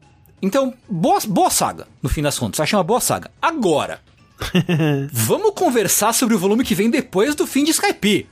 Porque puta que Que é pariu. o Dave É Backfight. assim, caralho, Caramba, eu, né? eu, Eu, assim- amo essa saga no anime. Porque ela é, porque ela Eu, é tipo- muito bem animada e ela é muito engraçada. Ah. Ela é muito engraçada. Cara, eu falei, ok, demorou 35 volumes, mas One Piece tem um volume ruim. Parabéns. Você conseguiu um volume ruim. Caralho, que, que coisa insuportável que é Dave Mas Backfight. acabou? Você terminou, E Dave não, Backfight? Ah. Não, não acaba em um volume só. Vai pra um segundo Caralho, volume. não, não Eu, tipo, de ser tão caralho, comprido assim. Me tira, me tira do, do Mr. Bonus Wild Ride, pelo amor de Deus, sabe? Acaba com essa porra. Mas é assim, insuportável. ó, Dave Backfight é insuportável. o payoff de Dave Backfight é legal. Sim. E emenda Ok. bem pra, pro que vem em seguir, assim, eu acho legal. É, mas assim- é, eu também não gosto. E o que vem em seguida, olha, eu tô esperando muito, muito. Tem Goku. Tomara que o Sushi Ai, assista até lá pra gente poder Sim, falar com Eu, spoilers. eu quero tentar voltar, mas tá difícil assistir coisas atualmente. Sim, Sim. sim. Eu queria falar um pouquinho também, então, sobre a minha experiência, também sem spoilers, né? Mas é, eu terminei, enfim, cara, eu terminei Dressrosa, Uhul! né? Uma saga que eu tô, eu tô, eu tava encalhado nela há pelo menos uns 5, 6 anos aí. Que eu Caralho. comecei, né? Porque a saga mesmo, e isso é muito engraçado, porque eu- o que eu tava fazendo é que se tinha um capítulo muito foda, eu ia assistir os youtubers da época é, reagindo ao, ao capítulo, né? Porque tem vários youtubers que, tipo, saiu o capítulo do One Piece, vamos fazer a reação aqui, né? E tal. E, inclusive, o Matheus Alblu, né? Que faz desde essa época, é impressionante. É, daí eu, que- eu precisava de alguém pra compartilhar aquela empolgação de alguém que tava lendo naquele momento, né? Não, não precisava ser, tipo, no Twitter com pessoas que leram há seis, sete anos atrás.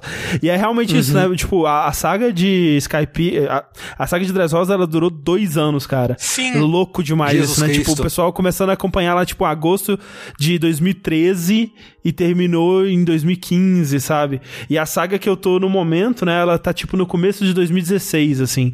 Então é, é, é muito, deve ser muito ruim acompanhar One Piece semanalmente, cara. Deve ser é- muito sofrido. É, é, é assim, é foda. Várias vezes eu, eu leio o capítulo da semana e eu não lembro mais de nada. Eu não lembro mais de nada.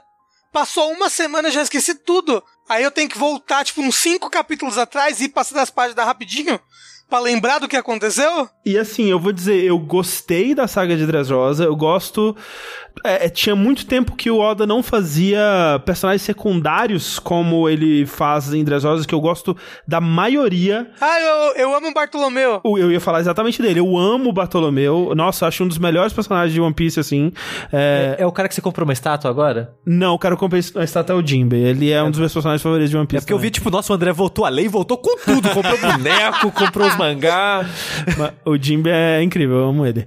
Mas o Bartolomeu é demais, é um dos personagens mais divertidos de One Piece. O, o, o momento do barco dele é, nossa, como eu chorei de rir naquele é momento. Maravilhoso, assim. É, mas. a- a- então, assim, ele tem um cast muito bom, o drama da cidade é muito bem construído, então eu tava borbulhando de fúria, né, do vilão da, da saga, assim, no, no- no- quando as coisas vão se construindo. Mas você lembra que eu falei que da última vez que, eu, que, eu, que a gente conversou sobre isso, eu tava na metade, né? E eu tava assim, nossa, as- né, demorado, tipo, uns 50 capítulos pra chegar até aqui, mas tá tudo indo muito bem, né? Tá tipo, é, tá, tá- as coisas estão fluindo, elas estão indo pra um lugar, só que parece que vai terminar e eu tô na metade da saga. é aí que o Oda ele se perde, cara, porque realmente essa segunda metade é uma enrolação, cara. É impressionante. e ele se perde, sabe? Isso que o Tengu tá falando dele, do, do, controle que ele tem, eu sinto pela primeira vez, e eu não li a, a saga do, do é a, a, saga que eu menos gosto de One Piece, né? Eu não vou falar qual é, mas que é, é, é, meio que unânime que ela é a pior saga de One Piece. Eu nunca li ela no mangá, porque ela tem muitos problemas e eu acho ela ainda pior do que, né? No fim das contas eu gostei de Dressrosa, mas eu, eu senti que aqui foi a primeira vez que o Oda se perdeu, sabe? Tinha lutas, assim, que eu, eu senti que ele tinha que, de repente, mudar algumas coisas do nada, assim, tipo, esses dois personagens estavam lutando. Ah, ah, não, peraí, eles não estão lutando mais não. Ah, vamos fazer outra coisa. Ah, esses dois. Ah, esse cara tava aqui. Ele acabou de vir pra cá, né? Não, mas peraí, tem que arrumar um motivo pra ele sair daqui, porque senão a, a outra luta não vai fazer sentido. O negócio é que essa saga Dressrosa tem uns 150 personagens. Exato, ela é muito grandiosa, ela é muito grandiosa. Então, ele tinha todos esses núcleos assim, e ele não, eu sinto que ele não conseguiu fazer o malabarismo de todos eles. Então, chegou um ponto que uh, tem essa luta que ela tá acontecendo há 30 capítulos e nada aconteceu, a gente precisa concluir e eu não sei como é que conclui, gente. Vamos ver pensar um negócio. Ah, então tira esse personagem daqui, aí vai acontecer isso. Ah, é meio forçado e acabou. E aí você fica meio, nossa, mas foi isso? Tipo, essa porra tava construindo há 30 capítulos atrás e foi isso. Então teve várias coisas nessa saga que eu senti que estavam cozinhando, cozinhando, cozinhando, cozinhando e chegou no final e ah, a própria a, a, luta principal, né? Tem, teve momentos maravilhosos nela. Eu acho que tem alguns momentos que são incríveis, assim. Eu até fui pro anime para ver como é que eles animaram, porque eu ficava imaginando, caralho, como é que eles vão fazer isso? Que da hora, sabe? E foi até da hora no anime, eu achei. É, mas a conclusão dela eu achei meio. Ah, e aí acabou. Ah, mas aí chega o momento, né? Sempre entre sagas de One Piece, chega aquele momento que é maravilhoso, que é. E o mundo, como é que tá? Porra. E é, nossa, é demais, velho. Nossa, é legal demais, demais, demais. Não, é, e a saga que eu tô as agora. repercussões, né? É muito legal. É incrível, é muito legal. E a, a, a saga que eu tô agora, ela também começou. É, toda a saga de One Piece eu sinto que ela começa meio devagar. Só que ela tá num momento agora que é, é, pela primeira vez eu tenho a sensação de que o Oda tem interesse em acabar o hum. One Piece, sabe? Sim! É a primeira vez. É a primeira vez que eu sinto isso. É, é, que, tipo, tem, tem. Sabe essa coisa aqui que a gente não fala sobre há 20 anos? Toma, é isso aqui. Tá, sabe essa coisa? Pá, é isso aqui. Vamos. É onde que tem que ir? É lá. Então é, é isso aqui que precisa pra chegar lá. Vamos lá. E é isso, sabe? Tipo, parece que as coisas estão até, enfim, caminhando pra. Você consegue ver um, um brilhinho assim no fim do túnel de pra onde ele tá indo. É, Aonde não. você tá agora já cita o ano? Já cita o ano. Já. E só daqui a cinco anos que eles vão chegar lá. Sim, mas olha, ah, não, uma não, coisa que ó, é engraçada é que. Tá citando o ano desde. É, há muito tempo, já cita Hazard, há muito tempo. Né? Então, o lance é, no final de, de, de, de uma. da penúltima saga da que eu, de Dressrosa, eles já citam um lugar e um vilão que eles estão indo só agora. Tipo, sete anos depois. Cara, que assim. loucura, né? É muito doido. O planejamento é muito doido. Assim, uma coisa que me fascinava no Piece antes de começar a assistir era quando o André me falava esses detalhes assim, porque já teve épocas que o André tentava me convencer, tipo, não, cara, olha isso aqui, é. olha que legal isso e tal.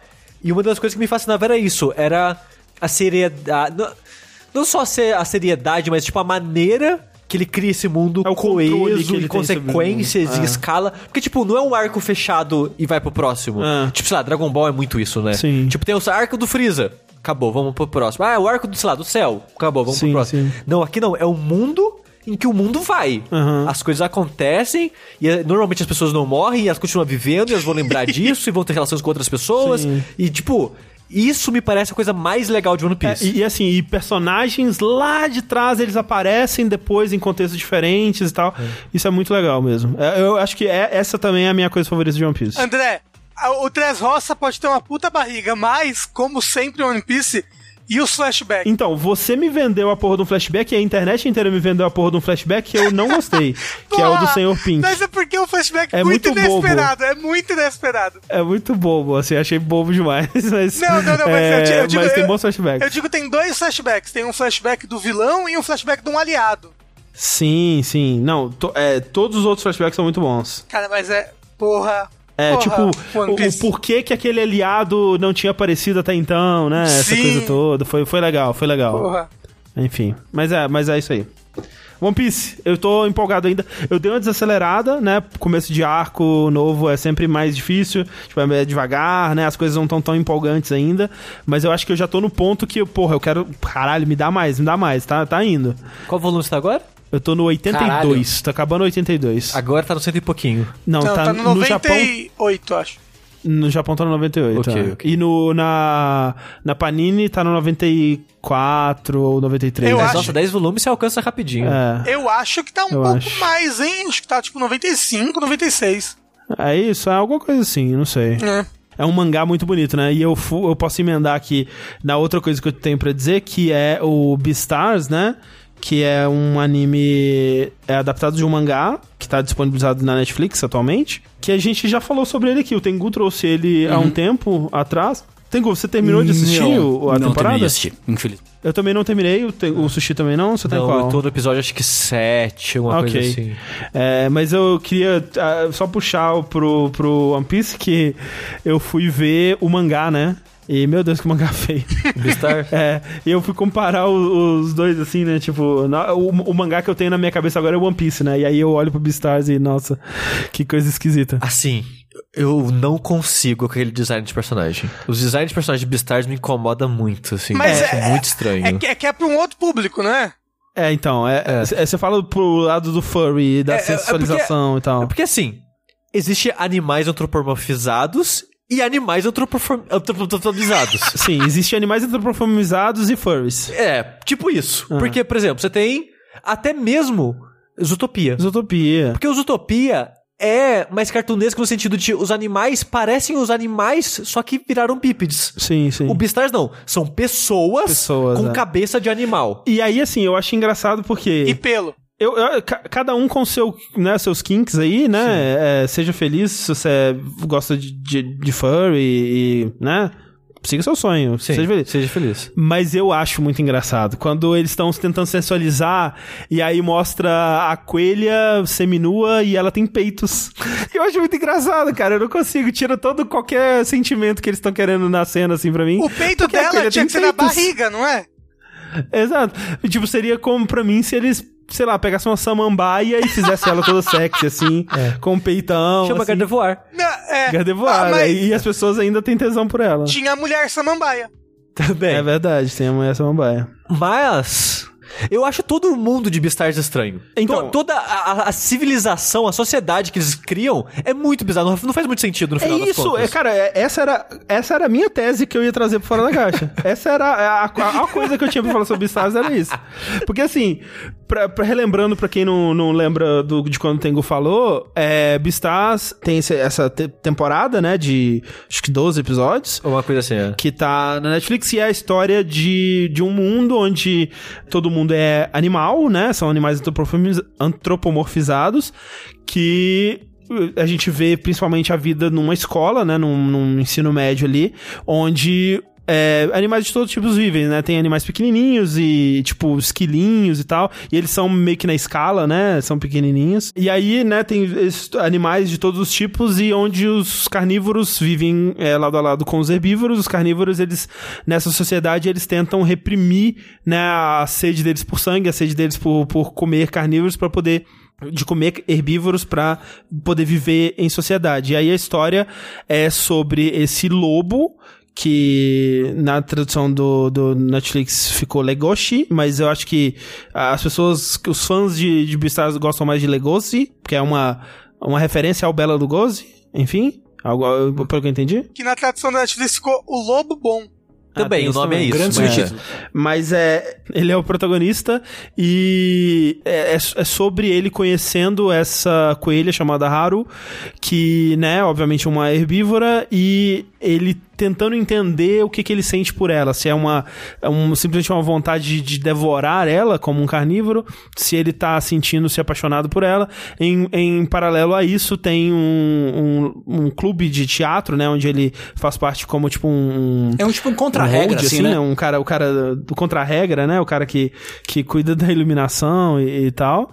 É, e né, um, um, triângulo amoroso ali existe entre o aluno mais popular da escola, né, o, cara, o cara do, do teatro lá, que é o Luiz.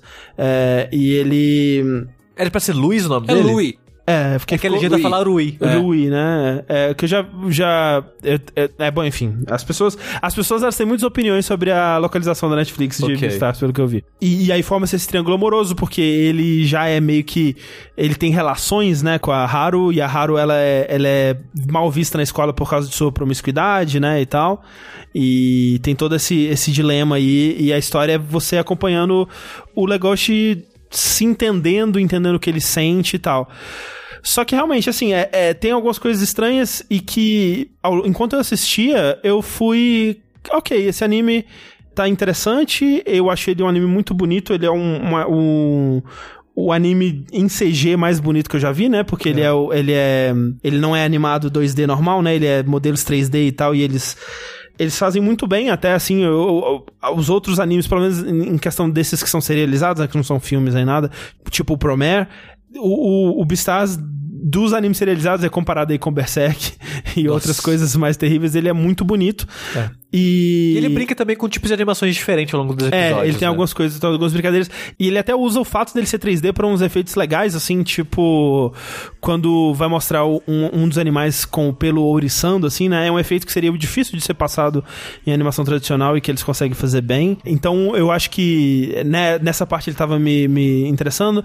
Ele tem uma abertura maravilhosa, eu gosto muito da abertura do, do Beastars, nunca pulava. Então, tipo, essas coisinhas iam me, me, me chamando a atenção ao anime, ao mesmo tempo que eu ia assistindo e pensando sobre o que é esse anime, tipo, o que ele tá querendo dizer, sabe? Porque tem algumas camadas que ficam claras no começo que ele tá falando sobre é, a passagem pra vida adulta, ele tá falando sobre, né, aquele sentimento, você entender o- os seus sentimentos e o que que, né, o que como, como que é o corpo, como o corpo funciona, o que que são esses sinais que o meu corpo tá me dando, mas ao mesmo tempo ele tem um, um- um questionamento da lógica dessa sociedade que não faz muito sentido pra mim. Não. Que é tipo. Ok, é, os carnívoros, é, que é uma coisa muito utopia, né? Que os carnívoros eles vivem junto com os herbívoros, mas, velho, direto um herbívoro é comido Não. por um carnívoro. Todo dia. E tipo, foda-se, abre com isso, é, ah, uma, uma ovelhinha foi comida por um carnívoro.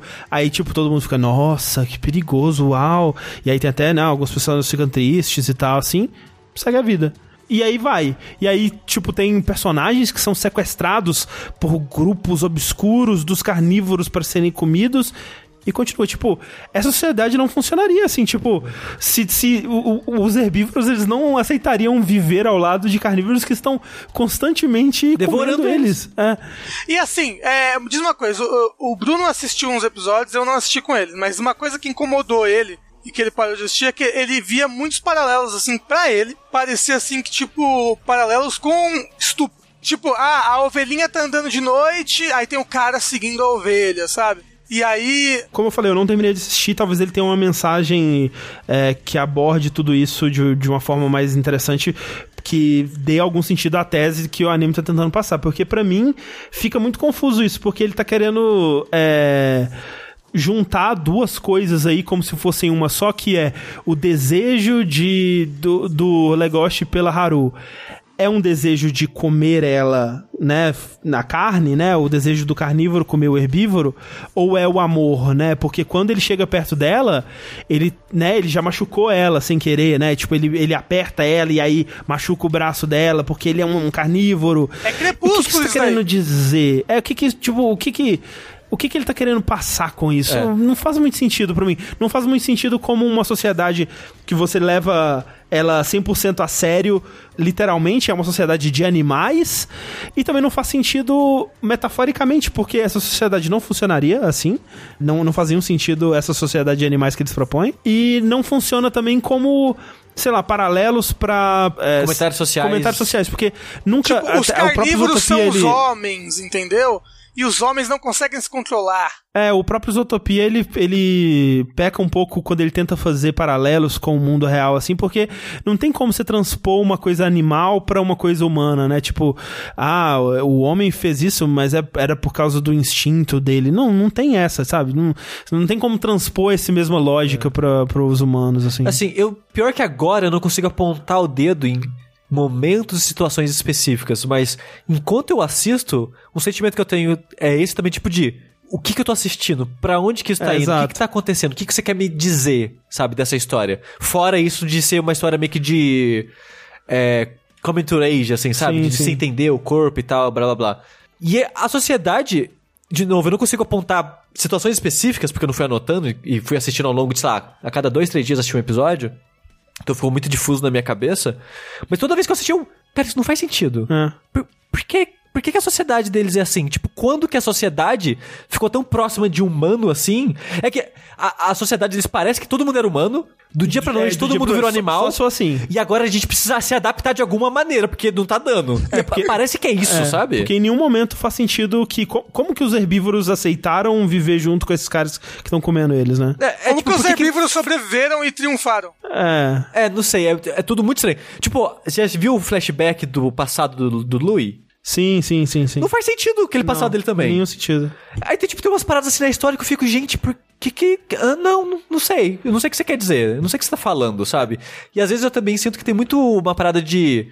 De choque, sabe? Eu quero chocar, vai acontecer alguma coisa assim que vai ser tipo, uau, nossa, que sociedade visceral e é. cruel, uau, animais, que loucura. Nossa, gente, se arranharam todos Animais. e. Uau, eu sou um anime adulto, então as pessoas vão falar sobre sexo abertamente e transar com todo mundo. E eu acho também que ele tem um, um, um quê de Power Fantasy do, do, do otaku que não se destaca com, com o Legoshi, que é aquela coisa assim, ele é calmo, né? E ele não se destaca e tal, mas é porque ele tá escondendo o seu verdadeiro poder, porque é aquele cara que fala assim, eu nunca briguei, mas é porque eu acho que eu ia matar alguém se eu brigasse, sabe? Tipo, Tipo, é, ele, é, ele é totalmente Ele é isso. totalmente isso, tipo.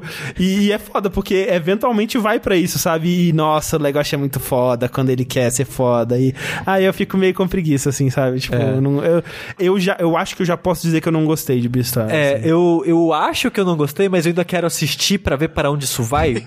Aham. Pra eu tô meio que curiosidade agora, sabe? É. Porque agora eu, quero, agora eu quero entender. Sim. Será que já era pra eu ter gostado desse ponto? Será que ainda vai ficar melhor? É, porque assim, uma coisa quando o Tengu falou sobre, uma coisa que ativou um alarme assim, hum, isso deve ser ruim, hein? É, era, era aquilo que ele falou sobre o, a promiscuidade da Haru, né? Que ela. Um dos jeitos que ela tem de se expressar é transando com as pessoas, que é o jeito que ela se sente é, poderosa nessa sociedade que rebaixa ela, né? E isso é, é abordado de uma forma interessante e madura. Isso, o que eu achei que fosse me incomodar, eu achei que foi bem utilizado, foi bem abordado, foi abordado de uma forma madura, não foi, tipo, fetichizado, assim, quando eles mostravam cenas de sexo era de uma forma de, com bom gosto, não era aquela coisa punhetação e tal, assim, apesar de eu já achar engraçado com ele de peito. É, mas foi bem feito, sabe? Agora, a sociedade em si é muito esquisito. Mas é isso, Beastars, né?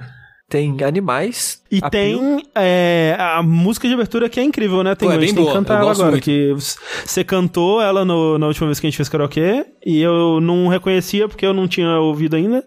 E agora é uma puta de uma música legal. E a, a animação É, da abertura. inclusive, a própria sequência de abertura do Beastars em, em stop motion é bonita pra caralho, assim. é, bem muito legal. É muito legal. É, eu gosto bastante do que eles fazem nos flashbacks, assim, que eles colocam outros estilos de Uma animação animação. tradicional, assim. né? É, é muito legal. Falar em é, coisas animadas e coloridas, começou finalmente o. Na verdade, não agora, mas algum, algumas semanas. Começou finalmente a série de Super Sentai do ano no Japão. É, a gente falou de um pouquinho de Kamen Rider Zero One muito tempo atrás. É a série ainda de Kamen Rider do ano, né? Porque todo ano tem sempre uma série de Kamen Rider, uma série de Sentai. E a série de Sentai, tipo, antigamente elas começavam mesmo na mesma, meio na mesma época, mas depois que teve uma das séries aí, que é o Decade, Kamen Rider Decade, começou a meio que perdeu a sincronia. É transmitido pelo mesmo É canal? transmitido ou é, pelo tipo... mesmo canal e é uma sequência. É o que eles chamam de Super Hero Time, que é 7 Ah. da manhã é o Sentai, 7 e meia da manhã é o Kamen Rider. Cara, que louco No isso, domingo, né? Pra, em- é, pra criança acordar No, cedo. no fucking É. domingo. É. É porque lá não tem culto de manhã no domingo. Então tem Sentai. Tem Sentai, é. Isso. O One Piece também é de O One manhãzinha, Piece acho né? que é 8, no máximo 9 da manhã, assim. Se não me falha a memória. Que loucura. Mas aí começou o Sentai, o Machine Sentai Kiramedia, que eu não sei qual é o tema ainda direito. Porque, como é que é? Sentai todo mundo sabe, é aquele seriado né, dos cinco adultos de roupa colorida. E todo ano tem um tema. Então, tipo, ah, o tema desse ano é dinossauro. O tema desse ano é ninja. O tema desse ano é, sei lá, samurai. Enfim, todo ano tem um tema. Só que o Kiramedia, tipo, eu não sei se o tema dele é veículos, pedras preciosas, cores ou o poder da imaginação, porque ele faz tudo isso ao mesmo tempo. Assim, pela foto que você tweetou, eu achei que era sobre balé. ou, ou isso, ou balé, sei lá, tá ligado? Porque a pose deles são poses É, de balé. Porque qual é que é o, o, o mote do bagulho? É, forças do mal atacando o mundo, oh meu Deus, e em um mundo planeta distante existe o poder é, dos cristais. E o poder dos cristais é ligado a pessoas que têm personalidades brilhantes. São pessoas que se excedem de alguma forma, certo? Elas tiram o poder do cristal e usam pra se transformar e com- combater as suas forças do mal. No primeiro episódio, eles não têm o vermelho ainda, que é o líder. Então, qual é que é o lance deles encontrarem o líder pra fazer parte do, do, do grupo? Isso é consciente, tipo, nós precisamos de um Basicamente, líder. eles estão. A, né, a força é o reino dos cristais mágicos, da, Os- da, os Zordon. Zordon, né? Que é o rei das pedras preciosas, que tem o poder de usar a sua imaginação pra criar coisas do nada, basicamente. Eles precisam de um, do líder, do vermelho, que é o cara que vai liderar o Sentai contra as forças do mal. E aí, o lance é que eles precisam é, achar alguém que tenha a, a personalidade brilhante de alguma forma. Que se, que se Mas aí. Aí tem cada cor é uma personalidade? Não necessariamente, não necessariamente. Tipo, tem um lance que, ah, o azul, ele é um ator. Tipo, é um cara de 20 e tantos anos que é ator de no- famoso de novela. A rosa, ela é uma cirurgiã famosa. A verde... Mas isso é aqui na sim, Terra. sim, sim. Não é no outro A planeta. hospedeira da Terra, dos poderes. A, a Ah. verde, ela é uma atleta muito foda de, de corrida. É, e o amarelo, o amarelo é É um gamer. gamer. Puta Caralho, que ele é um pariu! Pro Porra. gamer. Ele joga algum jogo de verdade ou é um jogo fake? Não zoado? apareceu exatamente, mas ele joga um jogo de tiro fake. Tá, Porque assim, ok. parece meio Mas- Free mas- Fire, Fortnite, uma parada assim, sabe? Sei. Mas sei. é tipo num futuro, assim. É no presente. É, é na, na época atual. Mas todo mundo sabe que existem esses Não. monstros Eu- sim, e que existem os Power as Rangers. pessoas sabem que eles existem porque os monstros atacam a- o mundo. E sabem que existe o, o grupo fantasiado, mas não sabem quem são as pessoas que se transformam no, no, no pessoal Ah, fantasiado. Certo. O lance é, no primeiro episódio, eles têm que achar o vermelho. E como é que eles encontram o vermelho? Eles detectam que tem um menino, um adolescente do colegial, que ele presencia a luta do, do Sentai, e ele, tipo, isso atiça muito a imaginação dele. Ele começa a desenhar coisas loucamente, nossa, que legal, vocês são muito legais, e desenha um robô com monstro, desenha as armas, desenha a luta, não sei o quê. E tipo, fala, a, a- aí a, o, o Alpha, né, o robô que é uma, que é uma, Ah, alienígena mocinha, tá falando, nossa, a sua imaginação é muito brilhante. Tem que ser você, o Cristal Vermelho reconheceu você como o nosso, como nosso herói. Só que, tipo, ele fala, não, eu sou muito, eu não sou, eu não me em nada, eu não sou muito brilhante em nada e tal, eu só, só desenho aqui no meu cantinho, eu sou meio envergonhado e tal. E aí tem o lance de que vai ter a luta, os caras estão perdendo, e aí ele começa a ter a imaginação que é tipo, é, é tipo, imaginação das pedras preciosas, tipo, cristal e imaginação que ele desenha um bagulho e a, a pedra preciosa dele materializa o, o, o- desenho que ele teve, tá ligado? E aí, tipo, Uou. cria poderes, e cria armas, e cria táticas novas, e não sei o quê. E não, você é o vermelho, você é o cara que vai conduzir as pessoas é, na, luta, na luta contra o mal, porque só o rei da raça dos cristais tem o poder de criar coisas com a imaginação, mas o vermelho também tem esse poder. Então ele claramente é o líder do Sentai. Ele vai ser o vermelho do Sentai e começa O isso. tema, então, Tengu, é desenho. Também! Cor, desenho. Também! Porque, tipo, é, é muito, tipo... é, normalmente o Kamen Rider é um pouco pra um público mais um pouco adulto, e o Sentai é um público mais criança, mas ele varia. Tem, tem variações nos anos pra que público ele fala. O Kiramedia, ele é bem pra criança, e ele é meio que tipo, olha... Criança, como é legal. Primeiro, como é legal ter carrinho colorido que transforma. Segundo, Sim, muito Segundo, legal. como é legal que, tipo, ah, se você quiser, você pode ser um pro gamer, você pode ser um médico, você pode ser um ator, você pode ser um atleta. Mas é muito importante você ser. É, você ser criativo. Tipo, é, fomentar a criatividade Ter das crianças. imaginação fértil. Sabe? Sim. Então, tipo, é um Sentai muito com a mentalidade com, pra crianças bem novas, porque ele, tipo, ele é muito colorido, ele é muito lúdico, tem muito efeito prático, né? Sentai tem muito. eh, Não são Sentai, mas Tokusatsu usa muito CG. Mas o Kiramedia parece um Sentai dos anos 80. Porque, tipo, é tudo Ah, bonequinho, é tudo bonecão, sabe? Os Sei. carrinhos são todos, estão todos é, efeito prático de boneco carro de verdade. Os- alguns dos vilões não é tipo uma armadura super rebuscada. É, é um maluco Hum. com spandex e a cara pintada de vermelho Ah. por baixo do capacete, sabe? é um bagulho muito clássico.